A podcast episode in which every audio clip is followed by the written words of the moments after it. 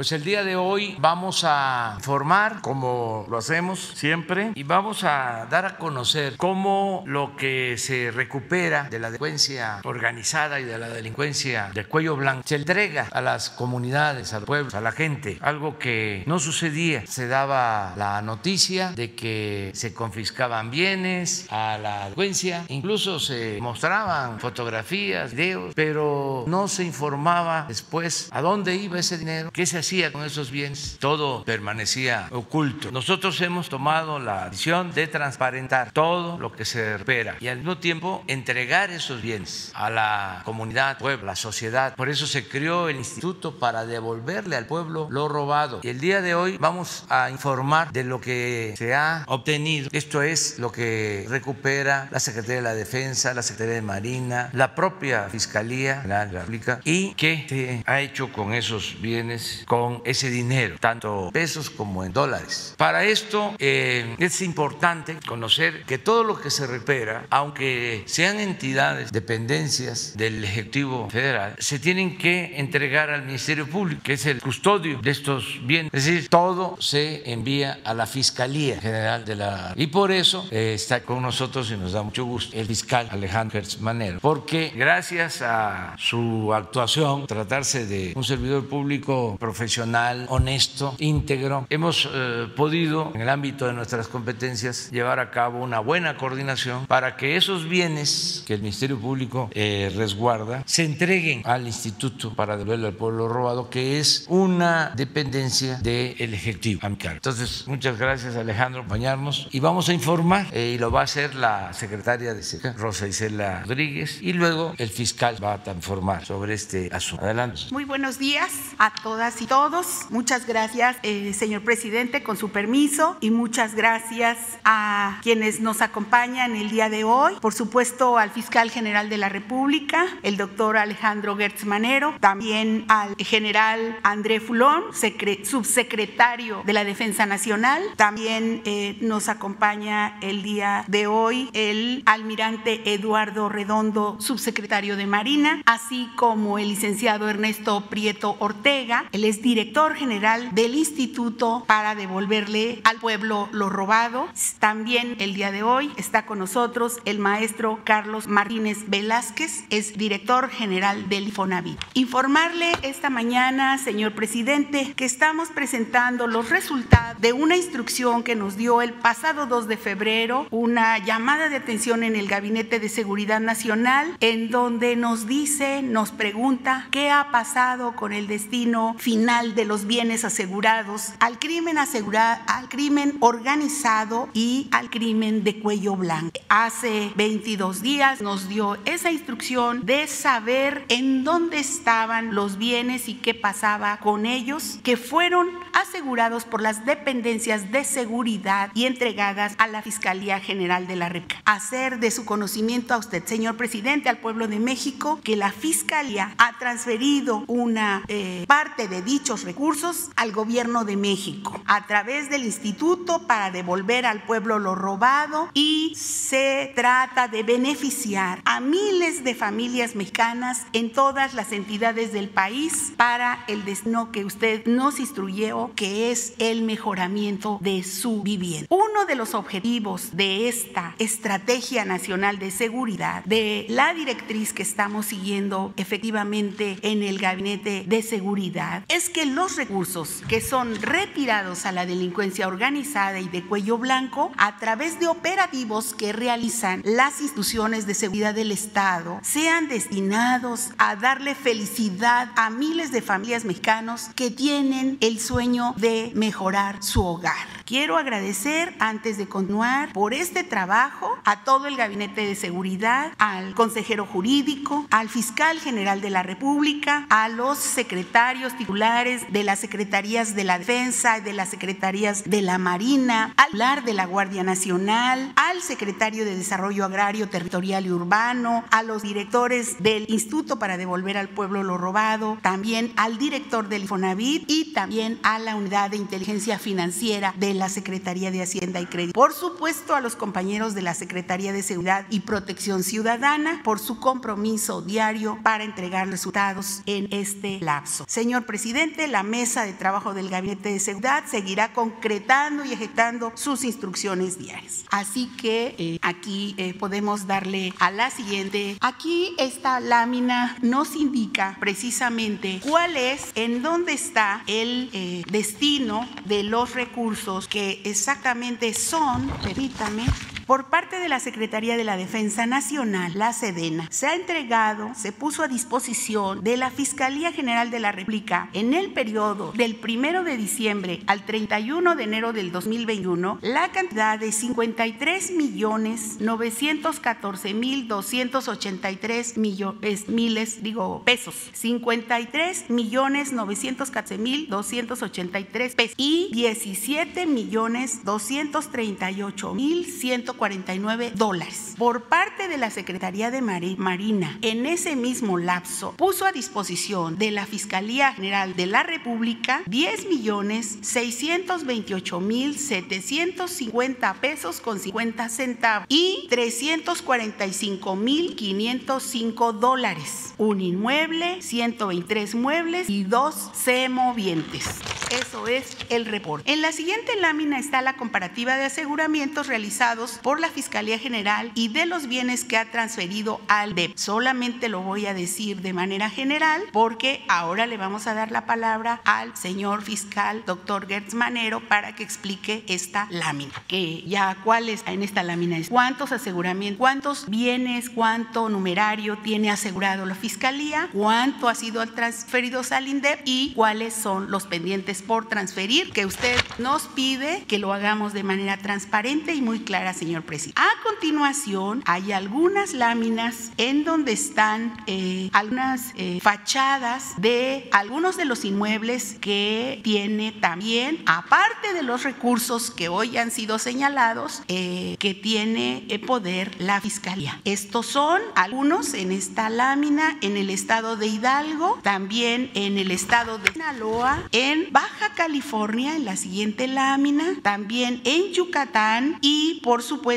en Jalisco y en Guerrero. Eh, la siguiente lámina de todo este trabajo coordinado que se lleva a cabo con las diferentes instancias, eh, queremos decir que se propone, el FONAVIT propone que los recursos que se están entregando a esta dependencia se apliquen para vivienda. Por ello, se propondrá al Consejo de Administración del Infonavit, conformado por el sector gobierno, empresarial y sindical, que sean destinados los recursos que proporcionará el instituto para devolverle al pueblo lo robado, que sean destinados a 45 mil créditos dirigidos a trabajadores de menores ingresos con una tasa mínima. Una vez que se ha presentado y en su caso aprobado por el Consejo del Infonavit, se iniciará con el esquema cuando entre en vigor la reforma a la ley el próximo 16 de abril del 2021. Entonces ya estamos a unas semanas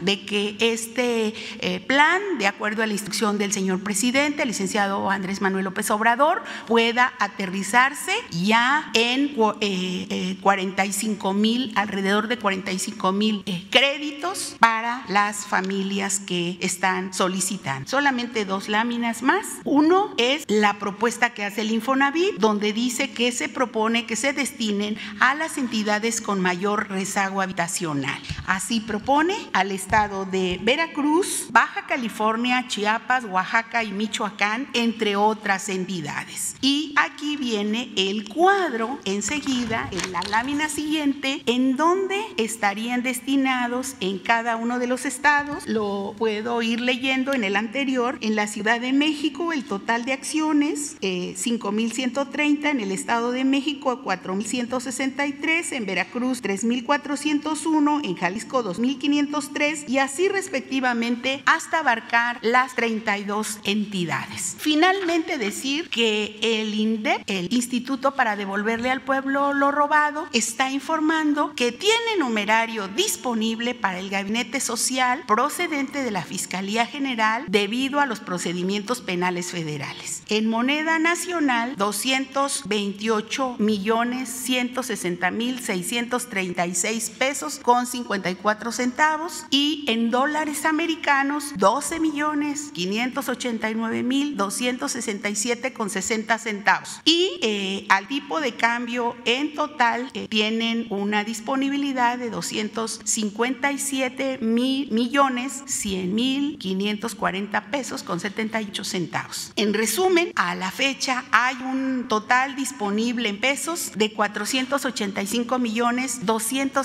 61.177 pesos con 32 centavos. Este es, eh, a grandes rasgos, señor, el informe que estamos eh, presentando el día de hoy ante eh, en esta conferencia y ahora le daría la palabra al fiscal general de la República, el doctor Alejandro Gertz Mané. Sería todo. Muy buenos días. primero me gustaría, ustedes me lo permiten, darle una explicación general porque ya oyeron ustedes muchos números y no nos vayamos a hacer bolas con ellos. Entonces vamos a establecer un una, una información que sea mucho más completa para ratificar todo lo que la señora secretaria nos ha eh, contado. Miren, en materia de justicia hay dos sanciones fundamentales. La primera es el castigo al delincuente y la segunda es la reparación del daño. Uno de los propósitos más claros de este gobierno y del presidente de la República ha sido que esa reparación del daño, que no es una negociación, es un derecho, se cumpla a cabalidad y todos los bienes que han sido sustraídos al Estado mexicano puedan regresar para los fines sociales que son. Entonces hay que ver esto muy claro, no es una negociación, es simple y sencillamente la aplicación estricta de la ley en la sanción al delincuente y en la reparación del daño. Todos estos bienes, todo este numerario del que estamos hablando es la reparación del daño que ha sufrido la nación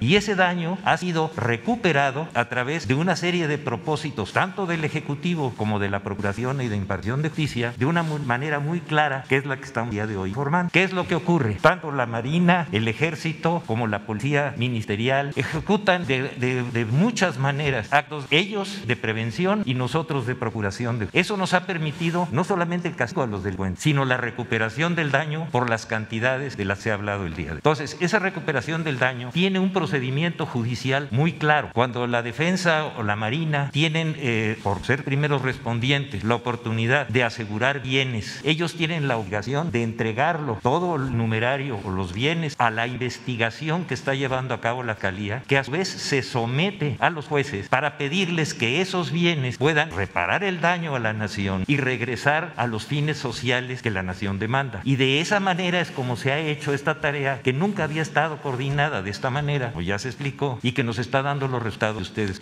De ahí que las cantidades que nosotros hemos tenido que transmitir, todas ellas, sin excepción, tienen que estar sancionadas con una transparencia procesal absoluta. Y de esa manera esos bienes, como lo explicó eh, la secretaria, están regresando al patrimonio de la nación para que en el caso de recuperaciones en delitos que se hayan cometido en contra del Infonavit, esos bienes regresen a los fines sociales y al patrimonio nacional. Esa es la mecánica en la que nosotros hemos trabajado. Yo espero que con esta escasión quede muy claro todo ese procedimiento. ¿Por qué? Porque ustedes van a ver números totales, números parciales. ¿Por qué? Porque los números totales son los que tiene que informar la Fiscalía, que son los que se someten al juez. Y los números parciales, ustedes ya los recibieron, son los que vienen tanto de, de los eh, aseguramientos del ejército como de la marina, como de la propia Fiscalía, o de las averiguaciones en su caso, o de las investigaciones en su caso, que permiten la recuperación de los bienes de la nación, la reparación del daño. Es una obligación constitucional y es un derecho de las víctimas. Entonces, estas cantidades ustedes van a recibir, que yo sugiero que se las den por escrito, que si no, no, no va a estar clara la, la, información, puedan estar vinculadas con esta explicación que yo les dan. Yo espero que con esto quede muy clara la función, la responsabilidad y las acciones que el presidente de la República ha tomado durante toda esta administración para la reparación del daño a la víctima que es el Estado. Muchas gracias por su atención. Sí, muchas gracias. Así como usted lo dice, señor fiscal, doctor Gertz Manero, se va a entregar a, la opinión pública, a los medios de comunicación, el informe que aquí se está presentando como se hace de manera cotidiana, con todos los números, un reporte claro y transparente. Ahora le pedimos la transmisión de un video, por favor. Muchas gracias a comparación con el gobierno anterior, este ha sido un cambio. porque pues la comunidad dice qué obra quiere. Entonces ya ellos dicen qué obra lo van a invertir y ahora pues ahorita 100% decide el pueblo qué es lo que quiere. El Instituto para devolver al pueblo lo robado ha entregado millones de pesos con el objetivo de apoyar a las comunidades históricamente más desprotegidas del país. Municipio de Guelatao, Oaxaca Apoyo para el desarrollo y bienestar de los habitantes del municipio de Galatao. Municipio de Atarjea, Guanajuato. Fortalecimiento de la infraestructura física en favor de las comunidades más necesitadas. Municipio de Ayutla de los Libres Guerrero. Se atienden necesidades prioritarias en materia de infraestructura, salud y organización comunitaria. Gran Sorteo Especial 235 se garantizó el pago de los billetes premiados correspondientes al Gran Sorteo Especial 235, celebrado el 15 de septiembre de 2020, cuyos recursos fueron destinados al Instituto de Salud para el Bienestar, INSABI. Condecoración Miguel Hidalgo. Otorgamiento de la condecoración Miguel Hidalgo a trabajadores de la salud que están al frente de la atención de pacientes derivado de la emergencia sanitaria COVID-19. Instrumentos musicales para pueblos indígenas de Oaxaca. Adquisición de instrumentos musicales a bandas de música de los pueblos indígenas. Apoyos en proceso de entrega. Apoyo para la publicación de 21 títulos correspondientes a la colección conmemorativa del Bicentenario de la Consumación de la Independencia de México. Modernización y aseguramiento del Servicio Público de Distribución de Energía Eléctrica en el Palacio de Bellas Artes. Próximos apoyos por entregar. Apoyos financieros para atender necesidades prioritarias en diferentes municipios del país, como Municipio de Bavispe, Sonora, con el objeto de atender infraestructura y obra pública. Municipio de Coahuinicuilapa, Guerrero, con el objeto de atender las necesidades prioritarias del municipio. Municipio de Temozón, Yucatán, con el objeto de atender necesidades prioritarias de obra pública, salud, educación, vivienda y del campo.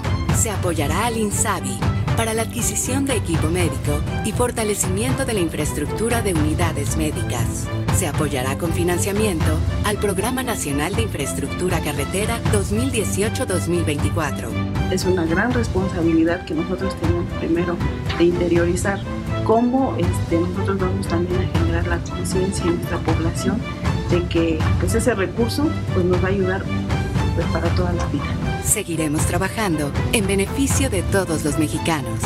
Instituto para devolver al pueblo lo robado. Gobierno de México. Bueno, pues esta es la información. Este, vamos. Ayer quedó una compañera, no sé si está, no vino. Bueno, empezamos. ¿Sí? Señor fiscal, el exsecretario de Gobernación Ricardo Peralta se reunió en Tamaulipas con un grupo de la delincuencia organizada, acusando al gobernador Cabeza de Vaca de mantener vínculos con esas organizaciones. El secretario ya no está ahí y hay ya una ah, carpeta abierta en contra del gobernador de Tamaulipas. ¿Cree que esa visita del ex subsecretario de Gobernación Peralta sea una base importante para la carpeta que ustedes abrieron ya en contra del ex gobernador de Tamaulipas, del gobernador Tamaulipas, que ahora podría ser eh, llevado a un juicio en la Cámara de los Diputados. Y señor presidente, para usted, estos bienes que se le quitan a la delincuencia organizada aún no se dejan ver, por ejemplo, en municipios como Cochuapa el Grande, allá en Metlatono, un municipio escindido en la región de la montaña de Guerrero. Ojalá que usted haga un llamado a los colaboradores para que eso pueda llegar también a esos lugares. Pues este, fíjate que ahí en Metlatono ya eh, han recibido apoyo de este programa en la montaña Guerrero. Te va a dar la información, no sé si es Cochuapa o Metlatono, Cochuapa, porque eh, Cochuapa pertenecía antes a Metlatono y ahora es independiente. Y Metlatono era y sigue siendo es uno de los más pobres de México. Y al separarse, pues este Cochuapa eh, es también todavía más pobre, si es que todo la padece, este, que Metlatono. Entonces se quedó con la cabecera municipal, que es donde pues, las 100, 100 cabeceras. En las comunidades, pues es todo más el rezago. De modo que sí estamos trabajando ahí, lo vamos a seguir haciendo en todos los pueblos. Eh, todo lo que se obtenga es para las ciudades, es para los pueblos. Acerca de este otro asunto, no sé si ¿Sí? El procedimiento que se está siguiendo en el caso de esta persona eh, tiene una ventaja muy grande, que es su claridad. Nosotros lo estamos presentando ante el Congreso con todas las pruebas para ver si existe la procedibilidad correspondiente. Todo el Congreso, todos los partidos políticos, todos los diputados van a tener acceso a ese procedimiento para conocer si existe una absoluta y total apego a la justicia y al procedimiento penal, en ese caso, junto con las pruebas que se están aportando. Entonces, no va a haber ninguna falta de transparencia, no podrá darse ningún caso de que esto sea una venganza o alguna cosa de tipo político de ninguna naturaleza. ¿Por qué? Porque prácticamente el juicio va a ser público ante el Congreso con todas las pruebas de quienes denunciaron, lo que se hizo en el procedimiento de investigación y lo que se le propone al Congreso. Es decir, nos estamos sometiendo a todos los miembros, de, de, a todos los diputados de todos los partidos para que analicen ese caso y lo puedan tratar con toda transparencia porque si no, no va a haber claridad. Así que pueden estar tranquilos de que esto va a tener una visión clarísima de las pruebas y de los elementos que hay al respecto. Una compañera y luego tú. También, eh, pues un poquito aclarar de esta situación de las entregas de los recién eh, no me quedó muy claro, eh, también los bienes inmuebles que están decomisando van a ser utilizados para vivienda. No sé si me pudieran aclarar un poquito de, esa situación y enseguida le hago segunda pregunta. Bueno, este, todo lo que se recupere se le devuelve al pueblo y con absoluta transparencia. Desde que se confiscan o se recuperan estos bienes por parte del ejército, de la marina, de la Guardia Nacional, de la misma fiscalía, como aquí lo eh, ha expresado fiscal, eh, todo va al Ministerio Público. Eh, es muy importante lo que Alejandro también aclaró, que tiene que ver el Poder Judicial, porque son los jueces los que determinan si se pueden disponer, si se puede disponer de esos bienes. Y cuando termina todo este proceso, ya se entrega numerario, es decir, el dinero, pesos, dólares, bienes, casas, eh, aviones, todo se entrega al instituto para devolver al pueblo lo robado. Y el instituto lo entrega a la gente, eh, ya sea el dinero o se llevan a cabo subastas. Eh, más de 400 millones de pesos todavía no están etiquetados. Todavía, okay. pero ya se tienen. Okay. Y aprovecho para informar que la próxima semana se va a hacer la convocatoria porque se van a subastar alrededor, aquí está Jorge Mendoza, este, de Banobras, se van a subastar 19 aeronaves, este, aviones y helicópteros. Se calcula que se van a obtener como 500 millones de pesos. Está pendiente todavía, ha costado trabajo, porque como es muy exclusivo, no se puede vender el avión presidencial. Ahí está. Eh, aprovecho también para ofrecerlo, este, pero no hemos podido porque es eh, hecho no en serie, lo hicieron eh, por pedido especial, exclusivo. Entonces nos ha costado trabajo, pero vamos a seguir este, ofreciéndolo. Se le está dando el mantenimiento que se requiere. Está a cargo de la Secretaría de Defensa para que se mantenga bien el avión. Todos estos bien. También es muy importante que el procedimiento de devolución de estos bienes al pueblo, al GAN, este, que se repare pronto el daño, pues no signifique que cosas que se recuperan vayan a almacenes, tarden mucho guardadas, se echan a perder, se tiene que pagar para mantener estos bienes. Entonces, se tiene que actuar de inmediato para regresar, que no se deterioren. Eso es lo que estamos haciendo. Gracias, presidente. Regresando al tema de, eh, del gobernador Cabeza de Vaca. Eh, senadores han acusado al gobierno federal de utilizar este tema pues para tapar eh, algunos señalamientos por parte de la Auditoría Superior de la Federación. ¿Qué les contó? Pues que están en su derecho de manifestarse, de expresarse. Hay plena libertad. En el caso de la Auditoría Superior de la Nación, pues este, se equivocaron en sus cuentas. Y eh, celebro que hayan eh, rectificado. Pues imagínense, eh, estaban cargándole a la cancelación del aeropuerto de Texcoco 75% más, 75% más. Entonces ellos pues eh, lo aclaran, reconocen el error. Desde luego, toda la prensa conservadora, corrupta, que no es toda la prensa de México, toda la, pues este, ya tenía un festín con este asunto, que es temporada de sopilotes, y pensaban de que ya nos habían descubierto. Usando entonces el tema de cabeza de vaca. Entonces, este, ¿qué pasó? Pues la eh, Auditoría Superior aclaró su error y luego toda esta prensa este, vendida o alquilada a grupos intereses creados empezó a manejar ayer de que yo había presionado a la Auditoría, la Federación, casi los había yo torturado para que se retractara. Pero no crean que solo el Reforma Universal o programas de radio de los que somos clientes o, canales de televisión, conductores de televisión, también el Wall Street Journal, creo que hasta New York Times, desde luego, no sé, pero una de esas hasta el país, porque ese también es ejemplo España, que están muy molestos nosotros, que las empresas que ellos protegían, que se dedicaban a saquear, ya no lo pueden hacer. Entonces, esto de que los doblamos, ¿quién mencionó eso? De la prensa extranjera. Roy. Sí, este, pues es eso. No tiene nada que ver con el asunto gobernador de Tamaulipas. Yo ahí quiero dejar de manifiesto que nosotros no perseguimos a nadie, no es mi fuerte la venganza, pero también debe de saberse o recuerdo que he dicho que no somos tapadera de nada. La instrucción que tienen los servidores del gobierno es que si hay una denuncia por corrupción, que no se tape nada, sea quien sea, y que se envíe de inmediato esa información a la fiscalía, que es la encargada pues de investigar y de este, atender estos asuntos. Entonces eso es lo que puedo decir. Hace unos días pues hablaba del caso del ex titular de Sedena, Salvador Cienfuegos, que bueno fue eh, pues ya está en total libertad ante esta situación de la DEA que no presentó las pruebas que se necesitaban. ¿Usted considera, presidente, aprovechando también que está el fiscal, que sea necesario revisar los casos de las extradiciones porque tenemos también el asunto del Chelelo donde se asegura que hay una carta incluso de la fiscalía, un documento donde pues no no existe realmente no existió ese ese momento en el que fue detenido y después fue liberado. Entonces eh, quisiera saber sobre eso y también si ya fue notificado sobre los motivos o qué pasó con la detención de Emma Coronel. Gracias, presidente. No tenemos información y corresponde en el último caso de la esposa de Germán Loera, pues a la justicia en Estados Unidos. Es un asunto aparte. No confundir lo del general Cienfuegos, porque ahí se demostró que no habían pruebas, que se le estaba acusando sin fundamento. Tan es así que ahí está el expediente completo en las redes. Ya lleva tiempo donde se prueba que no hay elementos.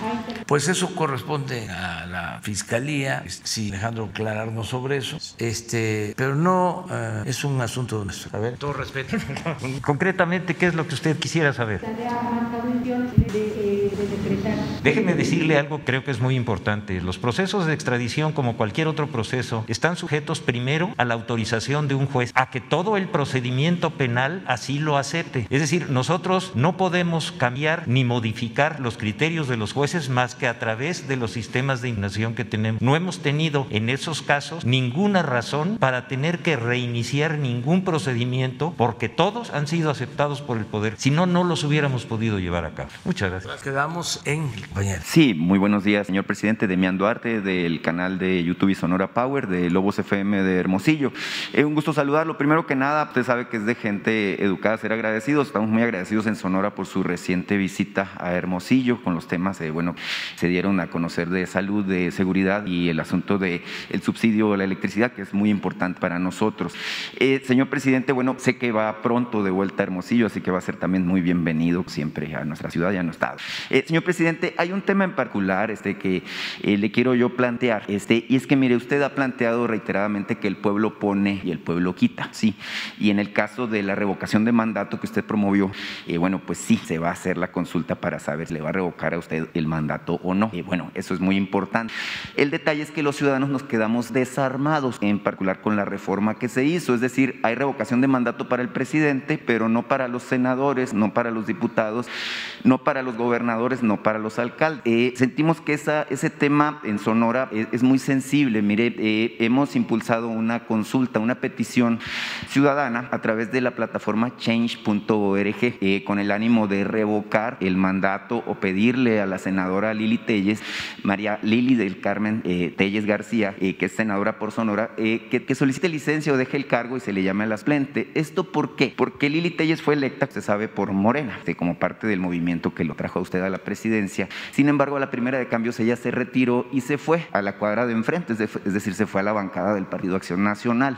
Ella eh, se comprometió a respetar los principios de no mentir, eh, no traicionar al pueblo y no robar. Por lo menos sí ha mentido y se ha traicionado por lo menos al 510 mil sonorenses que votamos por ella y por esa razón es que nosotros manifestamos allá en Sonora que Lili Tello no nos representa. Ella incluso comprometió con su pueblo, que es Ures, que iba a donar una ambulancia, una ambulancia que no ha llegado, que es muy necesaria para la comunidad de Ures. Usted conoce muy bien Sonora, ha estado en Ures varias veces, yo lo vi ahí en la campaña, y bueno, pues la población de ahí sigue muy afectada. Entonces, eh, la pregunta en particular, señor presidente, es si usted apoyaría la posibilidad de que se vuelva a establecer esta discusión al respecto de la revocación de mandato para incluir la figura de legisladores, gobernadores y alcaldes. Y si me permite, tengo otra pregunta. Sí, mire, este, la iniciativa eh, que se envió para la revocación del mandato eh, pudo eh, ampliarse para todas las autoridades, pero no se iba a contar con los votos para que se aprobara de esa manera. Por eso, después de un tiempo, decidimos que se aprobara para el caso del presidente, porque si no, íbamos a incumplir con un compromiso que hicimos en campaña. Ya está aprobado de esa forma. Hay que seguir insistiendo para que la revocación del mandato, como tú lo planteas, se pueda aplicar a todas las autoridades. En efecto, el pueblo pone y el pueblo quita. Si un gobernador se eh, elige para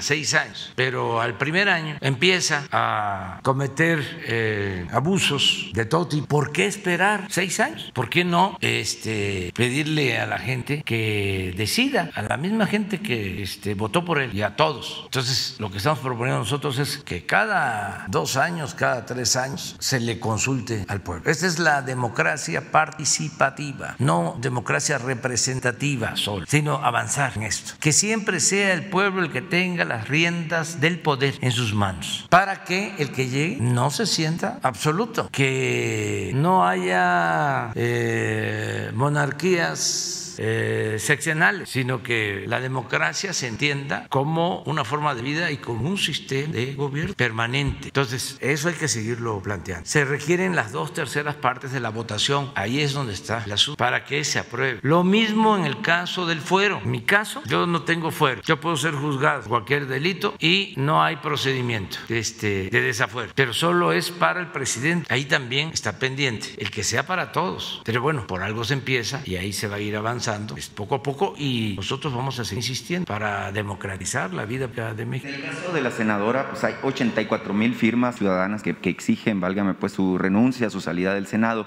Y es que ya ha promovido, usted sabe, la infodemia, desinformación, ha mentido abiertamente. Ayer decía el presidente de Argentina esto de que se decía de la vacuna Sputnik que, que era veneno inyectable, ¿no? Este, entonces aquí se estuvo también promoviendo esa idea. Ahora todos resulta quieren ese veneno que se los inyecten, ¿no? Entonces, eh, hablando de este tema, de la honestidad intelectual, pues precisamente se le pide a la senadora que tenga un poquito de decencia y pida licencia y se permita a Splente que ella sí nos representa, y la doctora Reina Castro Longoria, pues que asuma la posición en el Senado. La verdad sería muy importante para los honores porque no nos sentimos representados por esta senadora que difunde mentiras, prejuicios eh, y bueno, que incluso pues se ha comportado eh, cínicamente a través del Senado, aplicando la máxima esta de lámpara del periodismo que usted manifiesta, señor presidente, de que lo que no mancha, por lo menos tizna, ¿verdad? Eh, señor presidente, le tengo otro, otro asunto este, muy sensible, en particular los ferrocarrileros. Este, en, Sonora, señor presidente, eh, cuando se liquidó eh, lo que era el ferrocarril del Pacífico, tema que ya hemos abordado aquí en la mañanera, se dejó volando a más de 200 ferrocarrileros este, en, la región. estos ferrocarrileros, bueno, pues fueron víctimas propiciatorias de alguna manera de una decisión tomada por el gobierno neoliberal de Ernesto Cedillo, que, bueno, malbarató lo que era la infraestructura y lo que era el ferrocarril eh, y ellos se quedaron, bueno, sin jubilación, sin eh, lo que es la pensión, eh, y desde el año 1998, bueno, están pendientes, en el 2001 se reconoció, bueno, que tienen el derecho a la, jubilación en particular, este, ya una pensión, y ellos han estado esperando desde entonces, en mayo se cumplen 19 años este, de que se les concedió la razón en este, en este tópico, e incluso hay un laudo del año 2019, este, donde se ordena que en un lapso no mayor a 24 horas, aprovechando además aquí está el director del Instituto para devolver al pueblo lo robado, sea el Instituto para devolver al pueblo lo robado el que los eh, liquide eh, apropiadamente y que además se les integre el monto relacionado precisamente a su pensión, este, pues de manera retroactiva, eh, pero también de manera inmediata.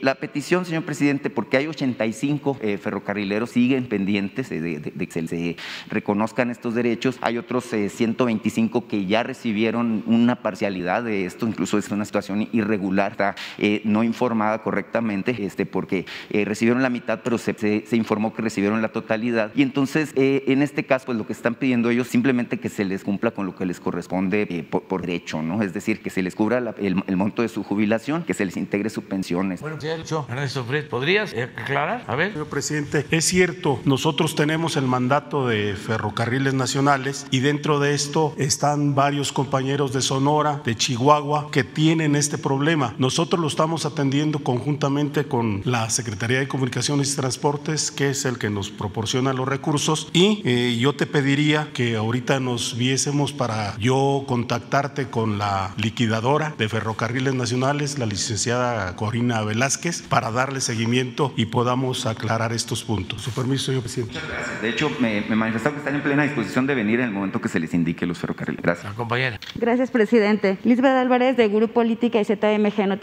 Presidente, saber si en el mes de marzo sí se van a terminar de vacunar todos los adultos mayores, porque varios no han sido notificados todavía. Y también decir que hay adultos entre 70, 80, 90 años que están haciendo largas filas, inclusive hasta un día antes para esperar la vacuna. Sí, tenemos eh, el propósito de vacunar a todos y de manera prioritaria terminar de vacunar a los médicos, a las enfermeras, a los trabajadores del sector salud que están en los hospitales COVID. Ya estamos avanzando, ya en segunda dosis, ya el 75% del personal de salud que está eh, salvando vidas eh, tales ya eh, está vacunado. En segunda dosis, 75%. Ya nos falta muy poco. Afortunadamente ya se restableció la entrega de la vacuna Pfizer y eh, se está avanzando. Ya estamos, vamos a decir, por terminar. Ya comenzamos con los adultos mayores y nos están llegando vacunas. Eh, es un asunto de organización, eh, de que se les atienda, lo merecen, que no los hagan esperar tiempo. Esto depende de cómo actúan los responsables de la vacunación en cada estado. Les pido a todos que consideren esta situación de los mayores que no pueden estar mucho tiempo parados a la intemperie, que se resuelva bien. Se puede si se tienen todos los centros de vacunación adecuados, porque además, y esto también deben de saberlo los mayores, eh, si corresponde a un municipio, adultos mayores, de 60 hacia adelante, de 60 y más, es para todos, es, un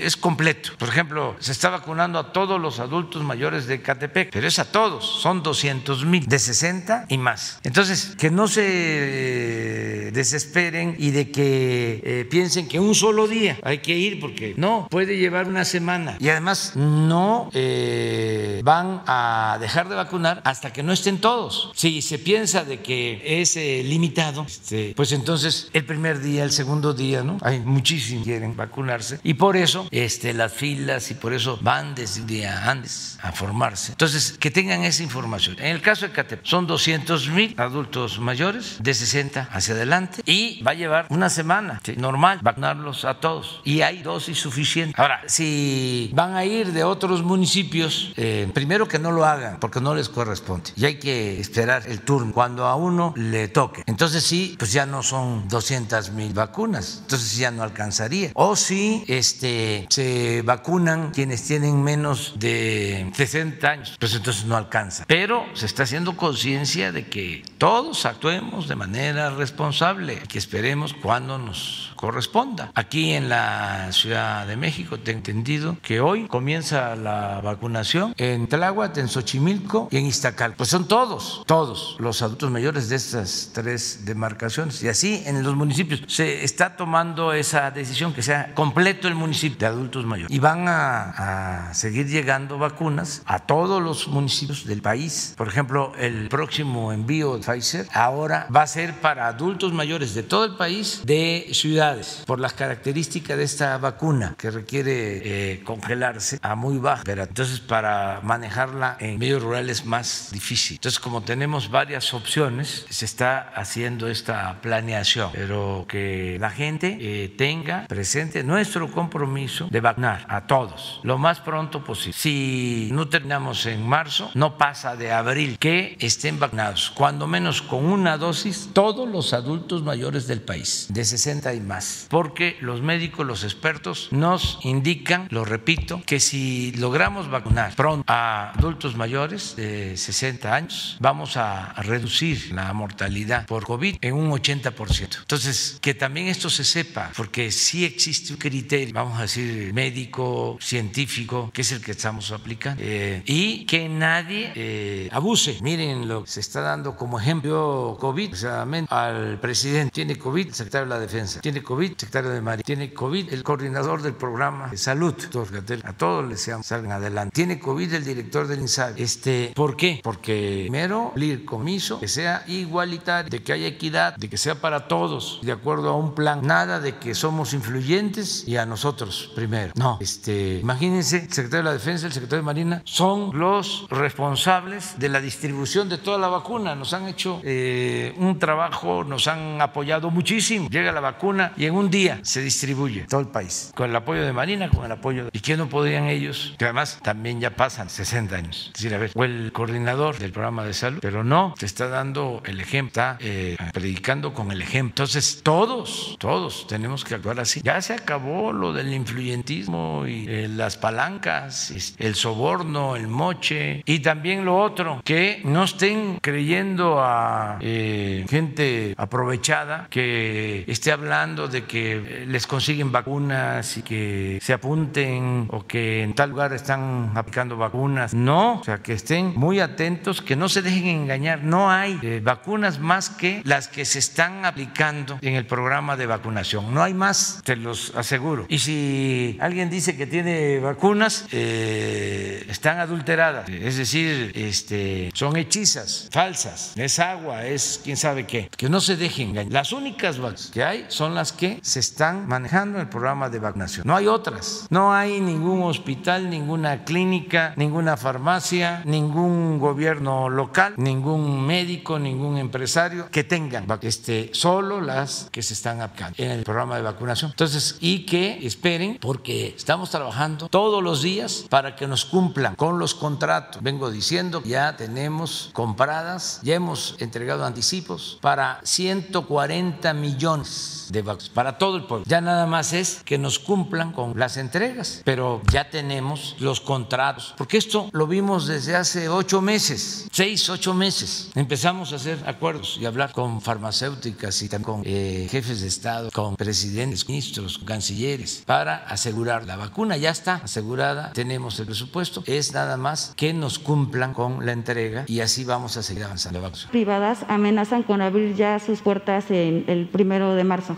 Eh, saber si podría existir algún tipo de sanción. No, prohibido prohibir. Este, nada más es eh, llamar a la reflexión. Nosotros entendemos la situación de los estudiantes, niños, también de los eh, directivos de las escuelas privadas, porque ya es mucho tiempo. Bueno, de los padres de familia, estamos conscientes que tenemos hijos van a escuela primaria, secundaria, hijos en segundo, secundaria, y que tiene que estar este, recibiendo escuela, eh, clase, la visión, internet, pues ya es mucho tiempo. Ya la escuela no se puede sustituir recibir clases esencial. La escuela es el segundo hogar. Entonces ya mucho tiempo sin que los niños presentes estén con sus compañeras, con sus compañeros. La escuela ya es un asunto que preocupa. Sí hemos podido enfrentar el problema con este sistema de educación por televisión, radio, internet, pero no es lo mismo. Entonces sí estamos pensando en el regreso, estamos trabajando en ese propósito. Es el único caso donde estamos considerando si logramos tener vacunas este, suficientes, si nos cumplen las farmacéuticas, de ir eh, combinando la vacunación de adultos mayores con maestros para reiniciar lo más pronto posible las clases. Entonces, eh, sin que se prohíba, ese punto de vista, eh, decir a los directivos, las escuelas particulares, que estamos haciendo un esfuerzo y ojalá nos esperen para que podamos este, vacunar a los maestros. Buscando empezar con los que están en verde, con los que están en amarillo, donde hay menos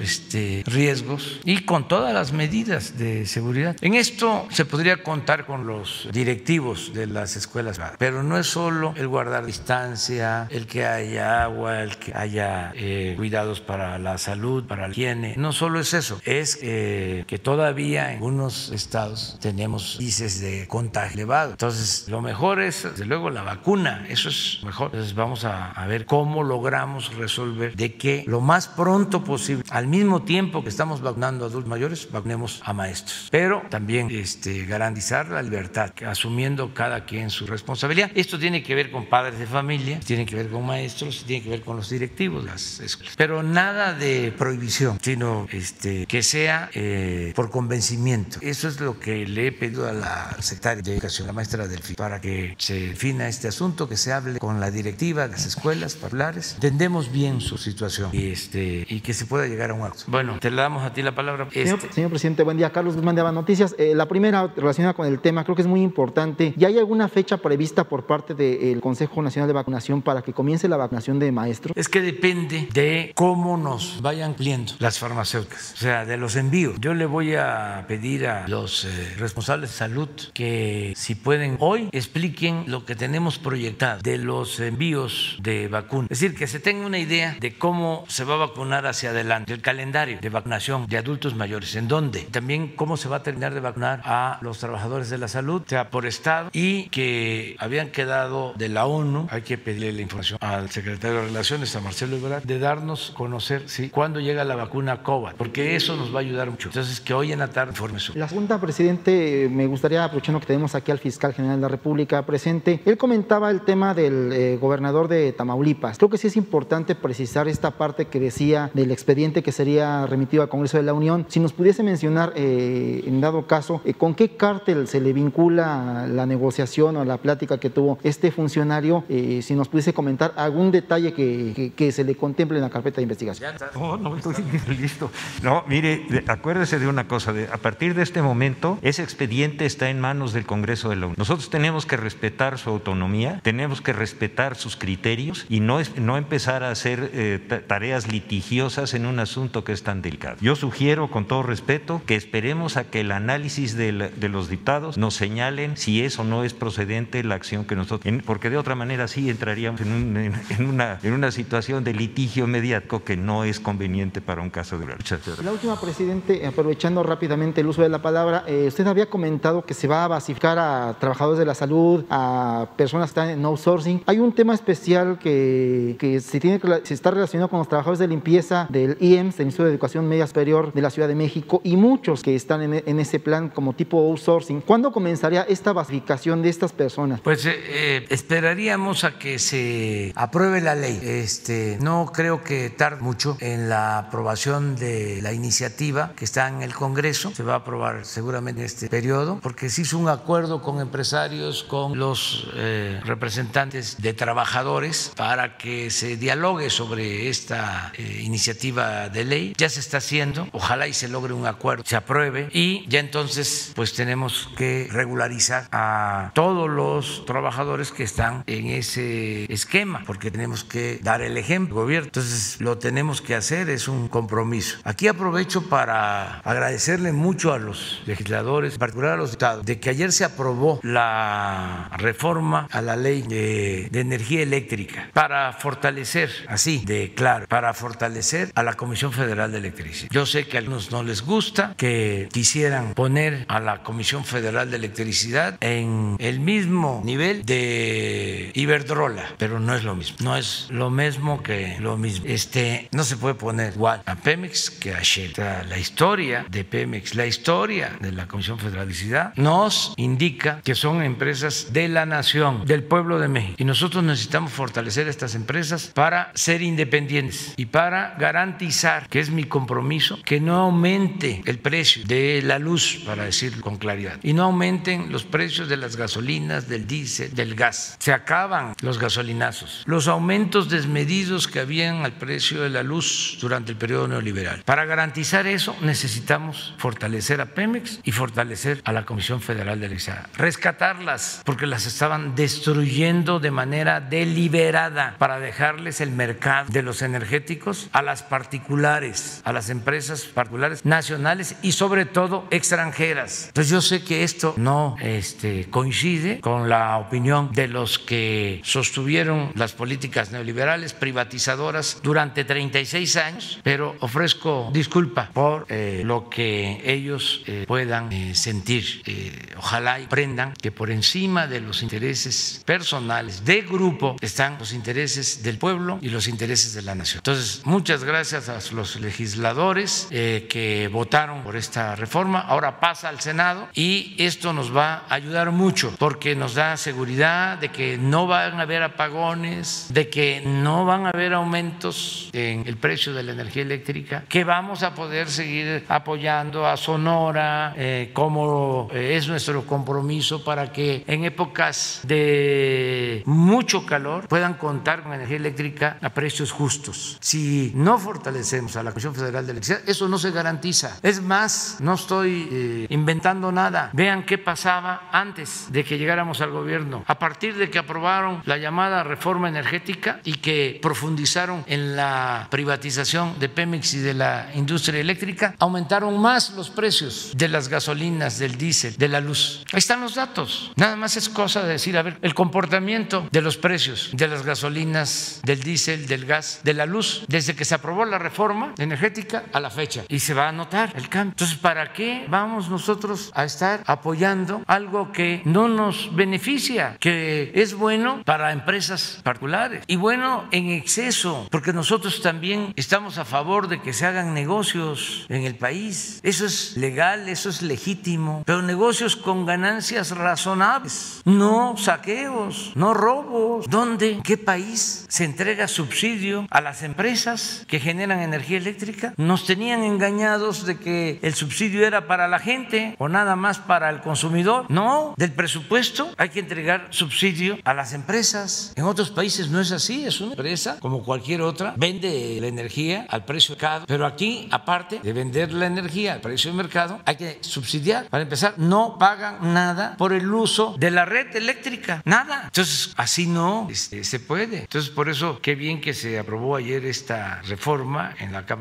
Sí, y los abogados que defienden ¿no? a estas empresas, pues pueden estar diciendo que eh, es anticonstitucional, pues eso lo va a resolver en su momento el Poder Judicial. Nosotros vamos a defender este asunto eh, porque es defender la economía popular. Es eh, muy fuerte, pero decirles México no es tierra de conquista, váyanse a robar a otra parte. Entonces, eh, vamos a atender este asunto. ¿Qué les parece si lo dejamos? Miren, hoy eh, vamos a Iguala, hoy se conmemoran 200 años de la promulgación del plan de Iguala. Es un día histórico. Iguala se clama la eh, independencia de México. Eh, es un acuerdo que se logra entre un representante de la monarquía española, el ejército realista, eh, Agustín Turbide, y un dirigente independentista que llevaba luchando 10 años, Vicente Guerra. Se llega a un acuerdo y se pacta el plan de igual, plan tres garantías, independencia, unión y religión. Y ahí surge también nuestro lábaro pat, los colores. Entonces es un día especial, hoy, Día de la Bandera. Vamos a, a estar en Iguala. Nos acompaña también el presidente de Argentina, está invitado, Alberto Fernández, que este, es una persona extraordinaria, un amigo, pueblo de México, una gente ejemplar. Entonces vamos a estar allá también para este, agradecerle mucho, no hacerlo estar más tiempo de lo de Alejandro eh,